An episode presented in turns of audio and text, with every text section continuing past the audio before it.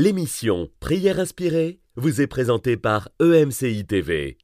Vivez des moments forts dans la parole et dans la prière avec Jérémy Sordrill.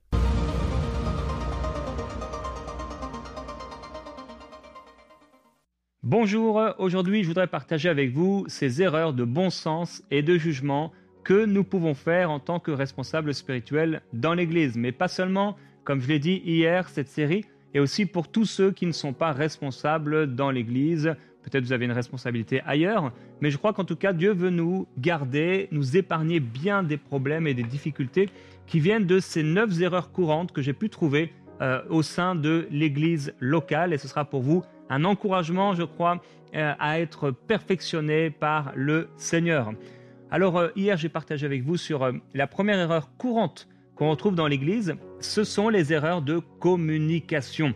On a vu six types d'erreurs de communication, et même après avoir euh, d'ailleurs euh, fait l'émission, euh, je me suis dit, ah, j'aurais dû encore mieux communiquer. On a tous, d'une manière ou à une autre, à un moment, des problèmes de communication. On a des progrès à faire dans la manière dont nous communiquons. nous ne communiquons pas tous parfaitement. J'ai dit que le but en tant que ministre de Dieu, mais aussi en tant que frère et que sœur, euh, c'est pas de devenir des experts de la communication, mais de pouvoir communiquer du mieux possible, euh, le mieux possible, et donc faire des progrès par rapport à cela. Euh, tous, on peut communiquer des fois, ne pas être compris, on peut parler d'un même sujet, ne pas être compris. Jésus n'a pas été toujours compris. Nous-mêmes, lorsqu'on médite la parole, eh bien, on a parfois de la difficulté à comprendre certains textes, certaines paroles du Seigneur Jésus. Et donc, cet encouragement pour nous tous, de marcher dans l'humilité. Le but de cette série n'est surtout pas de montrer les gens du doigt avec euh, accusation en les accusant et en les condamnant, ça c'est l'œuvre euh, de Satan, mais c'est plutôt de marcher dans l'humilité pour nous-mêmes. Et donc, euh, comme je l'ai fait hier, je vais partager avec vous un témoignage, un témoignage que, j'ai reçu. De plus en plus, je vais partager avec vous des témoignages comme je le partageais, comme je le disais hier.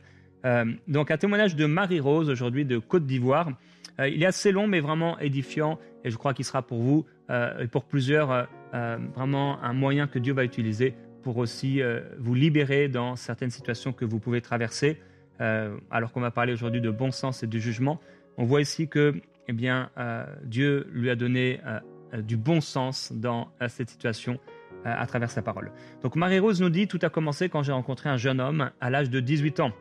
Bien que je n'ai pas souhaité avoir de sentiments pour lui à cette époque, il était une personne merveilleuse qui aimait le Seigneur plus que tout. J'ai lutté avec mes sentiments parce qu'il n'était pas mon type d'homme physiquement, et même si c'était ma prière, son amour pour Dieu ne m'attirait pas. J'ai donc demandé à Dieu quelle était sa volonté. Nous sommes devenus amis, il m'a respecté, il m'a aidé dans beaucoup de choses, il croyait en moi, et il voyait de grandes choses en moi, même si à l'époque j'étais une personne triste à l'intérieur, sans estime de moi, remplie de pensées négatives, dépressive et dépendante affectivement. J'étais jalouse et je ne laissais plus mon ami avoir son intimité avec Dieu, ce qui a créé une instabilité émotionnelle et spirituelle dans notre relation. Cependant, à l'âge de 20 ans, j'ai accepté sa demande en mariage. Bien qu'il m'aimait vraiment et m'aidait à devenir une personne meilleure, ma relation avec Dieu était instable et je ne pouvais pas avancer malgré son aide. J'ai été égoïste et jalouse dans notre relation, blessant mon fiancé sans le savoir. Un jour, alors que je n'avais pas l'habitude de regarder les programmes de prière inspirés, j'ai reçu un rappel d'une émission MCI TV sur mon téléphone. Et le thème de ce jour était Laisse-le partir, laisse-le partir. J'ai pleuré amèrement ce jour-là parce que je ne, voulais pas perdre mon fiancé. Mais j'ai suivi le conseil du pasteur et je l'ai laissé partir. À ce moment-là, Dieu a commencé mon processus de brisement et de restauration spirituelle. Il a brisé mon orgueil et mon ego et m'a ouvert les yeux pour comprendre qu'il me fallait réparer mon intimité avec lui et croire en son amour précieux pour moi. Il fallait que j'ai une stabilité dans ma relation avec lui, que Dieu soit ma priorité et que je dépende de lui seul. Dieu m'a pardonné et m'a restauré. Il a ôté la dépression, le stress, la pression, les pensées négatives et la tristesse qui remplissaient mes journées et mes nuits. Il a tout ôté alors que je m'abandonnais à lui avec des larmes. C'était des jours de mortification, mais il ôtait toutes les douleurs en moi pendant que je pleurais. J'étais désolé pour tout, mais il a libéré mon cœur et m'a délivré de la dépression et des mensonges de l'ennemi que j'avais autrefois acceptés. Dieu m'a donné sa paix, sa joie et sa grâce infinie. Il m'a donné un cœur qu'il aime aujourd'hui grandement, qui fait de lui sa priorité. Il a restauré ma relation avec lui et m'a appris à connaître un ami merveilleux, le Saint-Esprit et à lui faire confiance. Alors vraiment, merci d'avoir pu partager ce témoignage euh, avec nous. Et voyez, frères et sœurs, l'œuvre de Dieu, lorsqu'on lui obéit, parfois nous manquons de bon sens et de jugement dans une situation. Et le Seigneur nous arrête. Et ici, je me souviens très bien de cette émission où j'ai encouragé les personnes à quitter les personnes. Je ne parle pas ici de personnes qui sont mariées, mais parfois ça peut être des amis ou ça peut être dans le cadre de fiançailles ou d'une relation amoureuse euh, en dehors du mariage, bien des personnes à quitter la personne avec qui ils s'engagent parce que ce n'est pas la personne que Dieu veut pour eux. on peut voir ici en tout cas l'œuvre de Dieu extraordinaire, comment le Seigneur a restauré à notre sœur et vous aussi. Certains, vous m'écoutez, en entendant ce témoignage, vous savez que la personne avec qui vous voulez vous engager n'est pas la personne que Dieu veut pour vous. Vous savez que cet ami, ce collègue de travail, ce n'est pas une personne avec qui vous devez aller, vous devez être. Et je prie qu'aujourd'hui, alors que on va partager ce temps ensemble, le bon sens, le discernement spirituel vous soit donné de la part du Seigneur, afin que vous puissiez quitter les personnes que vous devez quitter et vous approcher de celles dont vous devez vous approcher. Alors, je partage avec vous donc sur les erreurs de bon sens pour commencer. Jésus nous dit dans Matthieu chapitre 10 et au verset 17, Soyez prudents comme des serpents. C'est intéressant comme image puisque le serpent dans la Bible n'a pas une très belle connotation, mais ici Jésus euh, nous encourage à être un serpent comme un serpent dans notre prudence. Alors l'opposé du bon sens, c'est manquer de discernement. En fait, c'est croire tout et n'importe quoi. C'est quelque part être niais. Et ce manque de sagesse va se manifester de différentes façons. Alors que je parle de neuf erreurs euh, qu'on peut trouver chez les pasteurs ou les responsables spirituels qui font chuter les brebis, euh, je vais parler de deux choses seulement aujourd'hui par rapport aux erreurs de bon sens. La première erreur qu'on peut trouver en tant que leader spirituel, c'est être opportuniste. Être opportuniste va créer et nous créer bien des problèmes. Une fois encore, je le dis, on peut le trouver dans l'Église, mais on peut aussi le trouver dans nos vies. Proverbe nous dit quoi? Celui qui engage un homme stupide ou le premier venu ressemble à un archer, donc quelqu'un qui, euh, a euh, un arc, et qui blesse tout le monde. On ne peut pas s'engager comme ça avec le premier venu, on ne peut pas être opportuniste.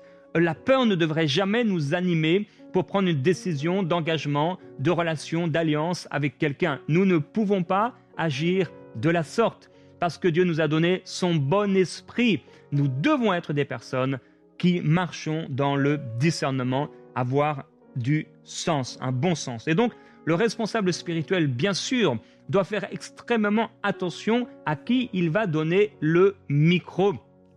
Il ne peut pas être, je crois, la seule personne à prêcher euh, dans l'Église euh, d'une manière générale toute l'année. Je crois que Dieu nous appelle à travailler en équipe, mais d'un autre côté, nous ne pouvons pas inviter n'importe qui et donner le micro à n'importe qui dans l'Église, sous prétexte que peut-être il est l'orateur à la mode, il est la personne connue, il a euh, je ne sais combien de centaines de milliers ou de millions euh, de followers sur les réseaux sociaux. Ce n'est pas des critères qui euh, nous amènent à inviter quelqu'un dans l'Église.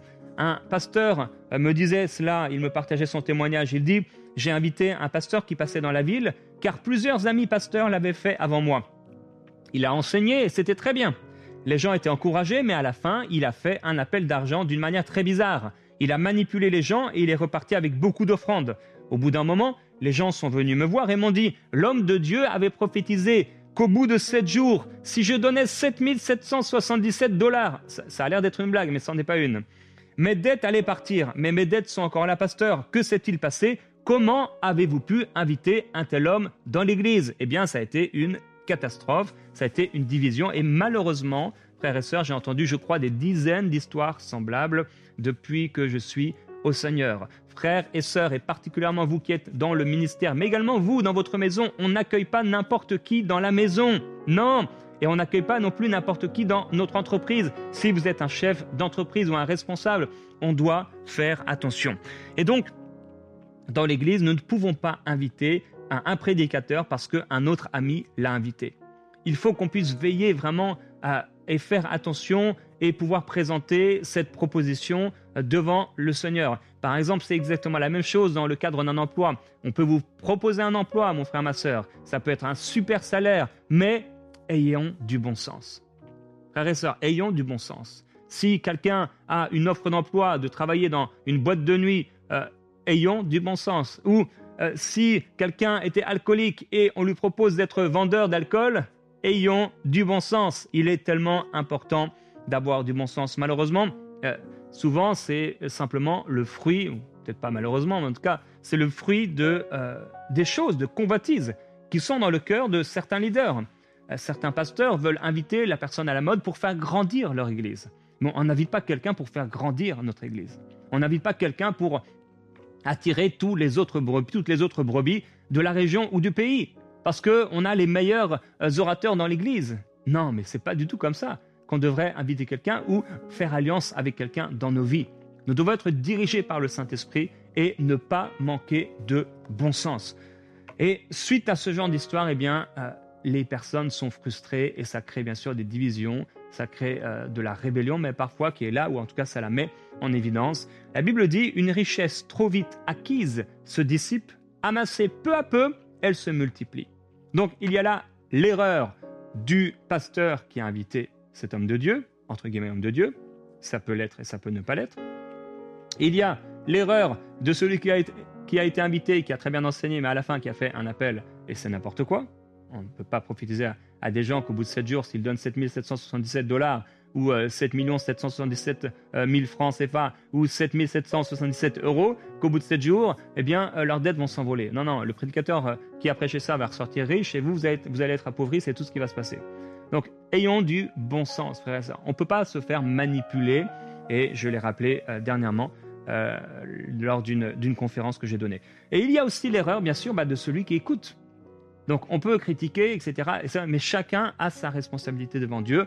Et celui qui écoute, eh bien parfois, bon là, on s'agit de dettes, mais parfois on leur promet qu'ils vont devenir riches. Eh bien, ils vont semer l'argent qu'ils n'ont pas ou le peu d'argent qu'ils ont parce qu'ils ont des convoitises mauvaises. Ils veulent s'enrichir à tout prix. Et la parole de Dieu nous dit de fuir ce genre de sentiment, de fuir la cupidité. Faites bien attention. Derrière le couvert de l'évangile, ce qu'on peut mettre à l'intérieur, il faut user de bon sens et également faire attention à nos cœurs et marcher dans cette sanctification. C'est vraiment important. Donc, c'est la première erreur qu'on peut trouver. En tout cas, il y en aurait bien, bien sûr d'autres, hein, mais celle dont je parle ici dans, dans le livre donc euh, Love 2 pour tout leader spirituel. Vous connaissez bien le, premier, le livre rouge. Euh, à ce moment-là, on avait on avait sorti et écrit euh, le chant Walk in Love euh, qui est chanté dans, beaucoup d'endroits dans, le monde. Et dans ce livre, eh bien, j'encourageais les gens à marcher dans l'amour, entre autres envers les autorités. Ici, j'encourage les autorités à marcher dans l'amour. Et euh, donc, ce livre, c'est dans ce livre que je partage ces, neuf erreurs. Une deuxième erreur que je vois et que j'ai vue dans, dans le ministère, eh bien, c'est être seul avec une autre femme que la sienne. Et là encore, c'est un conseil que je vous donne, euh, donc euh, de ne pas commettre cette erreur, même si vous n'êtes pas bien sûr dans le ministère. Dans Jean chapitre 4, verset 27, il est écrit Là-dessus arrivèrent ses disciples, qui furent étonnés de ce que Jésus parlait avec une femme. Toutefois, aucun ne dit Que demandes-tu ou de quoi parles-tu avec elle? Alors, ce n'était pas courant dans euh, le ministère du Seigneur Jésus de se retrouver seul avec une femme. Ici, bien sûr, il se trouve à l'extérieur, à la vue de tous, auprès du puits, une femme arrive, il était là assis et il discute avec cette femme, aucun problème. Mais on ne, peut pas être niais, on ne peut pas non plus euh, se croire plus fort que les autres. Toute cette série nous appelle, frères et sœurs, à l'humilité. On ne peut pas non plus faire confiance à, euh, à tout le monde et on ne peut pas faire confiance à notre chair en s'imaginant que toutes les personnes de notre entourage, hommes et femmes, sont pures et sans défi personnel. Donc pendant cette série, je vais lire un peu euh, mes livres, vous allez voir, je vais plusieurs fois euh, en train de, lire ou de partager euh, les passages. Mais ce qui est important, c'est le contenu. Donc, on ne devrait pas être seul avec une personne de l'autre sexe, par exemple dans un voyage ministériel. À l'hôtel, bien sûr que non. Euh, assis côte à côte dans un avion, c'est des choses qu'on devrait vraiment éviter, ne pas le faire, parce qu'imaginez, vous partez, je ne sais pas, vous partez d'Abidjan jusqu'à Paris, collé siège à siège avec une femme et vous êtes un homme, cette femme n'est pas votre femme. À un moment, vous allez dormir, vous allez être collés l'un à côté de l'autre. Alors on pourrait dire oui, mais dans l'avion, eh bien, on peut être avec des femmes et des hommes, etc. Oui, mais là, il y a une proximité avec cette personne. Vous voyagez avec cette personne, vous allez partager avec cette personne, elle va sentir votre haleine de proche, et vous allez manger ensemble, etc. Vous allez partager une intimité pendant des heures. Vous allez être ensemble, vous allez dormir ensemble, entre guillemets quelque part, puisque vous allez dormir là dans l'avion. Et ce sont des choses comme ça qu'il faut éviter le plus possible. Dans un hôtel, normalement, un homme de Dieu ne devrait pas et ne doit pas voyager seul avec sa secrétaire. C'est impossible, ces choses ne doivent pas arriver. Vous vous retrouvez là et vous partagez un hôtel, votre chambre est là, c'est la 101 et la chambre 102, c'est la femme à côté de vous. Mais vous croyez que ça va faire quoi au bout de plusieurs années, au bout de plusieurs mois? Ça peut créer bien sûr des problèmes et elles sont nombreux, ceux qu'elle a tués en parlant de la femme prostituée ou de la femme adultère. Et le problème ne vient pas euh, toujours des femmes, bien sûr. Je crois aussi que euh, on ne devrait pas être dans un bureau euh, fermé, seul, à l'église, avec une personne du sexe opposé. J'étais un jour surpris d'aller voir un, pasteur, de visiter un jour un pasteur tard le soir, il était, il était vraiment, il était tard, et de le trouver seul dans l'église avec sa secrétaire.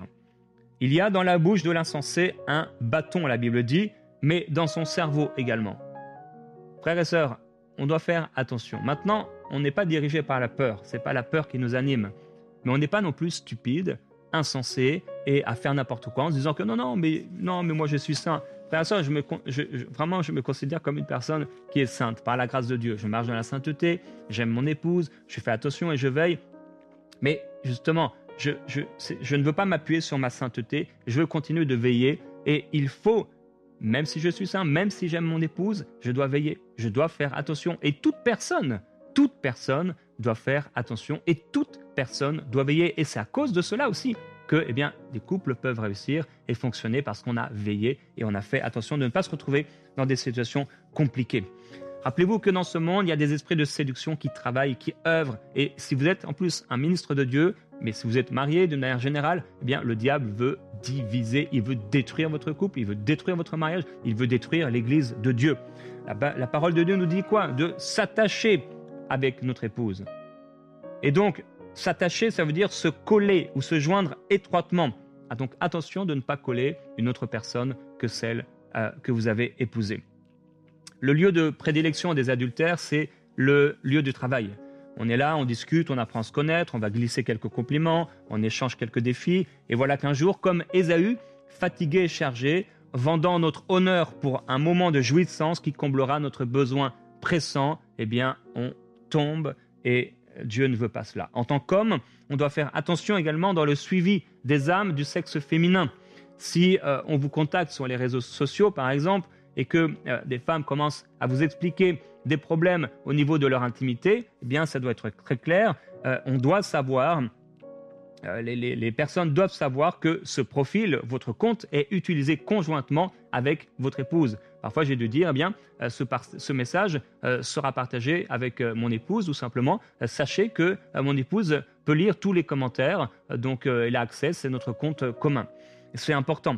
On ne devrait en aucun cas cacher quoi que ce soit à notre épouse un code secret de téléphone? Non, on est ensemble. On est ensemble. Il n'y a pas de code secret qui fonctionne avec mon épouse. Elle connaît mon code, elle peut aller voir mes messages, je peux aller voir les siens, pas dans la peur, mais simplement dans une ouverture, dans une transparence, et c'est quelque chose de sain et de bon.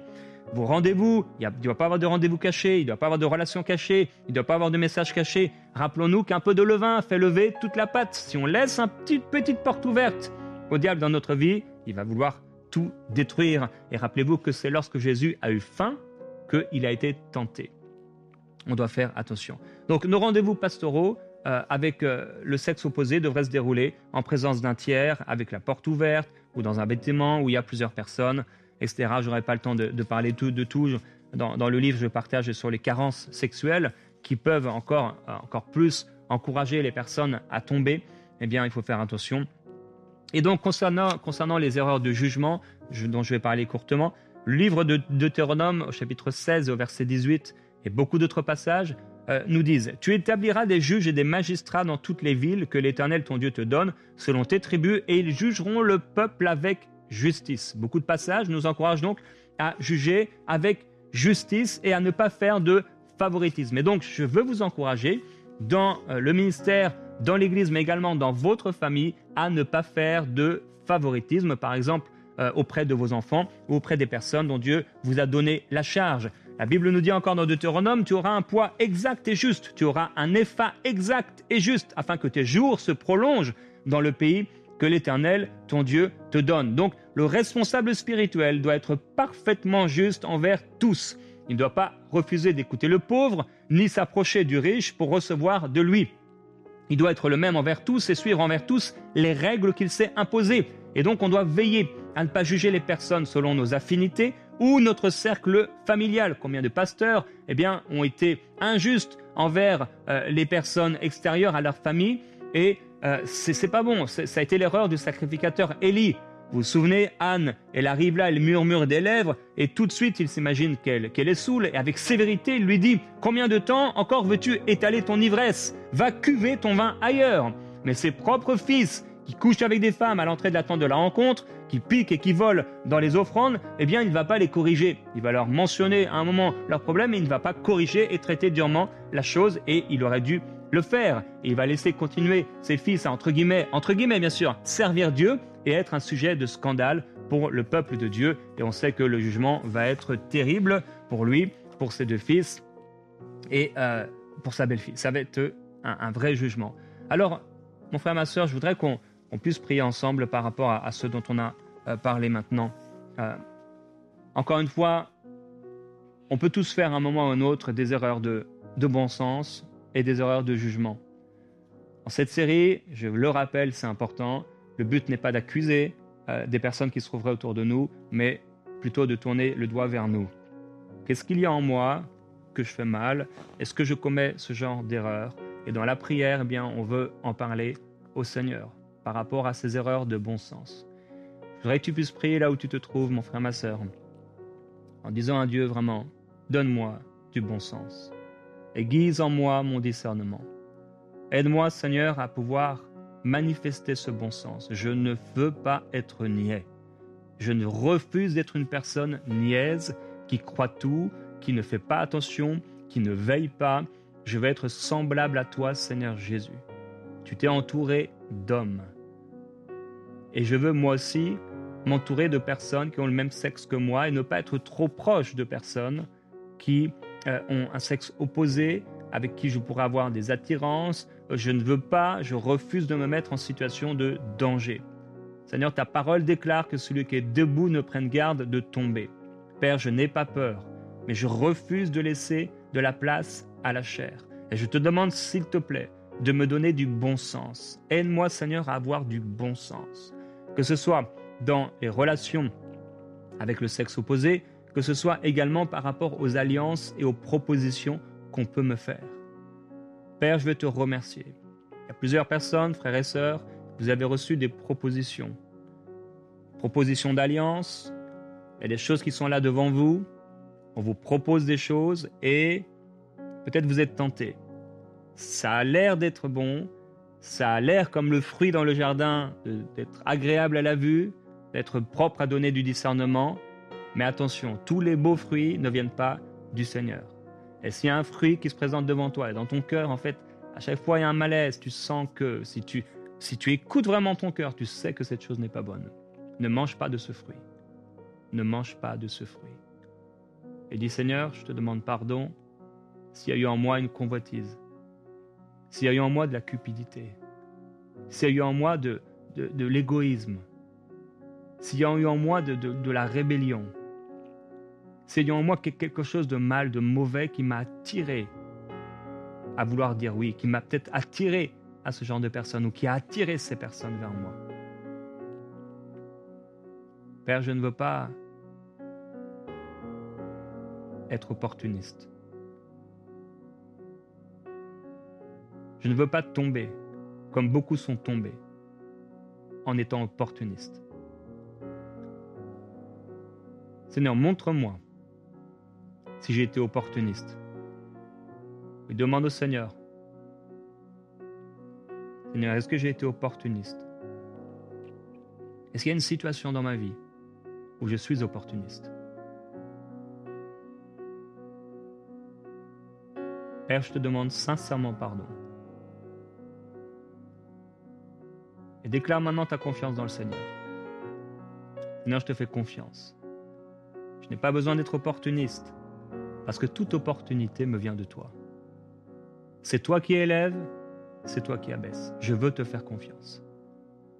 Ta parole déclare, maudit soit l'homme qui met son appui, sa confiance en l'homme, dans la chair. Mais béni soit celui qui met sa confiance en toi. Père, ma confiance est en toi. Père, je veux te remercier aujourd'hui. Tu m'encourages, tu m'as encouragé à partager avec ton peuple sur ces erreurs de bon sens. S'il te plaît, Père, je prie que ton peuple soit équipé et perfectionné. Que personne ne se fasse voler, tromper. Je prie également, Seigneur, j'ai, j'ai veillé à cela, à ce qu'aucun cœur ne se ferme et ne tombe dans l'accusation, puisque la connaissance enfle, mais l'amour édifie. Je prie que personne pendant cette semaine enfle à cause de la connaissance en devenant orgueilleux et en pointant les gens dans l'accusation, mais plutôt marcher dans l'amour. Je veux te glorifier, Seigneur. Nous voulons prier aussi par rapport à ces erreurs de jugement. Père, nous voulons agir avec justice en toutes choses. Et je vais parler aujourd'hui, Père, particulièrement des injustices, des poids qui peuvent être différents, des actes injustes qu'on peut avoir dans nos vies. Et mon frère, ma soeur, demande au Seigneur, est-ce que quelque part dans ma vie, j'ai une erreur de jugement, je suis injuste dans mon jugement? Est-ce que je fais du favoritisme? Est-ce que pour certaines personnes, je dis oui et dans la même situation pour d'autres, je dis non parce que je m'attends à quelque chose de ceux à qui j'ai dit oui ou parce que ceux à qui j'ai dit oui sont de ma famille? Seigneur, je ne veux pas être injuste. Je t'en prie, Père, ouvre mes yeux et montre-moi s'il y a dans ma poche, dans ma vie, deux poids différents, deux mesures différentes. Je veux être parfaitement juste et juger avec droiture. Dis-le au Seigneur, Père, je veux juger avec droiture. Je veux juger avec justice. Ce que tu m'as donné, mais également dans ma propre vie. Je refuse d'être plus dur avec les autres qu'avec moi-même. Père, je ne veux pas être comme David a été un jour, où il a été dur avec le prophète Nathan qui venait à lui lui racontant cette histoire de cet homme qui avait juste une simple brebis et un riche l'a prise et il a été dur alors que c'est ce qu'il venait de faire envers le mari de Bathsheba. Père, permets-moi d'être juste, de ne pas être plus dur avec les gens qu'avec moi-même. Je veux marcher dans l'amour. Oui, dis-le au Seigneur. Seigneur, je veux marcher dans l'amour. Je réalise que je me trompe. Je réalise que j'ai des erreurs. Je fais des erreurs encore. Et j'en ferai encore, oui, de bon sens, de jugement. Mais s'il te plaît, Seigneur, que j'en fasse le moins possible. Vraiment. Saint-Esprit, je suis ton temple. Tu habites en moi. Je veux marcher avec ton témoignage.